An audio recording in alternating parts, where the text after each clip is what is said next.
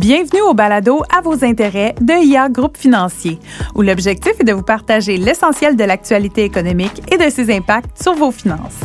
Mon nom est Ashley et je suis avec vous pour cet épisode estival en mode à distance, mais toujours en compagnie de mon collègue stratège en chef et économiste senior, Sébastien McMahon. Alors parlons bébé. Sébastien, nos journées à nous de petits bébés sont un peu passées, mais plusieurs personnes pensent à commencer ou à agrandir leur famille lors de l'été. Alors là, j'ai plein de questions pour toi, Sébastien.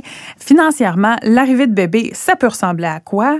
Est-ce que les familles peuvent faire quelque chose de mieux pour couvrir leurs dépenses ou à quoi doivent-ils penser même pour le futur financier?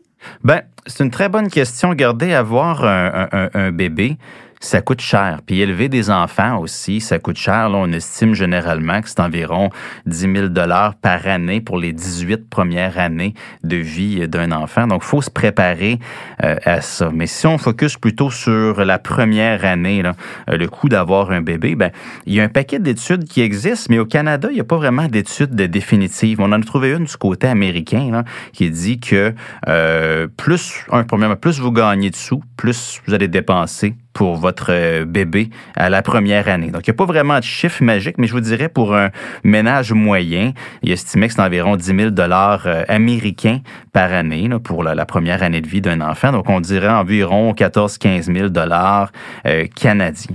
il y a plusieurs facteurs à prendre en, ligne de compte. Je vous dirais les coûts d'une garderie. c'est un, un morceau qui est très important. On est chanceux au Québec, je vous dirais, c'est environ, quand on enlève tous les crédit, c'est estimé environ 180 dollars par mois, le coût d'une garderie euh, au Québec. Le plus dispendieux au Canada, selon l'étude que j'ai ici, le Canadian Center for Policy Alternatives, on parle d'environ 1500 dollars par mois dans la région de Toronto. Donc, c'est un coût de dépense qui est important, mais la première année, il y a plusieurs dépenses qui s'ajoutent aussi.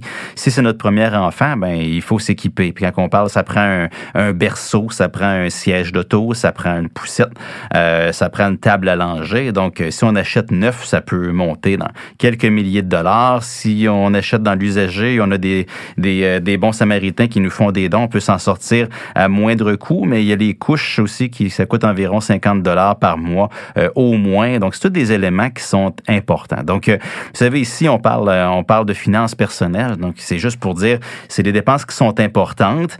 si vous référez à votre budget, ben, ce qui est recommandé généralement par les conseillers financiers, c'est pour faire face aux dépenses variables la première année d'un bébé, c'est bon d'épargner 20% de votre revenu après impôt. Donc c'est pas rien. C'est pas, euh, on parle pas euh, d'épargner des millions de dollars, là, mais quand même ça va avoir un impact assez important sur votre rythme de vie.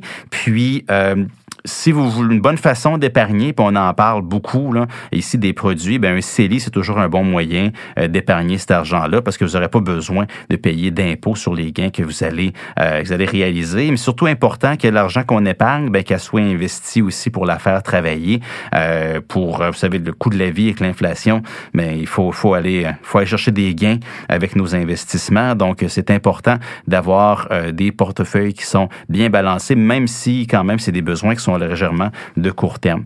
Mais finalement, bien sûr, on vient souvent, les régimes épargne-études, ben, quand on a des enfants qui arrivent, ben, ça fait en sorte que là, on peut commencer à cotiser un régime épargne-études, puis on gagne à cotiser euh, tôt. Puis, n'oubliez pas que vous pouvez avoir euh, des subventions de 20% du niveau fédéral. Au Québec, vous avez 10% euh, en plus du point de vue provincial. Donc, c'est 30% de subventions que vous allez pouvoir aller chercher, puis faire fructifier cet argent-là pendant longtemps. Ben, c'est la façon qu'on peut euh, gagner, puis s'assurer que ben, quand les enfants vont être rendus à l'âge de faire des études, mais ça ne sera pas un problème financier. Puis, n'oubliez pas, si vous avez un deuxième enfant ou un troisième enfant qui s'ajoute, ben, vos plafonds de cotisation vont augmenter, donc encore plus d'opportunités pour bénéficier des subventions, mais quand même, l'important, c'est d'avoir un plan, d'avoir un budget. Ben, merci beaucoup, Sébastien. Puis à nos auditeurs et auditrices, si vous avez aimé cet épisode, vous pouvez le partager à votre entourage et nous donner votre avis sur les plateformes d'écoute Apple, Spotify ou Google Balado. Si le cœur vous en dit aussi, n'hésitez surtout pas à nous écrire avec vos commentaires, vos suggestions sur nos plateformes de réseaux sociaux ou à l'adresse courriel social à commercial Merci et on se retrouve la semaine prochaine. Vous avez aimé cet épisode et vous aimeriez en apprendre davantage sur l'actualité économique? Abonnez-vous à notre balado à vos intérêts, disponible sur toutes les plateformes. Vous pouvez aussi visiter la page Actualité économique sur ia.ca et nous suivre sur les réseaux sociaux.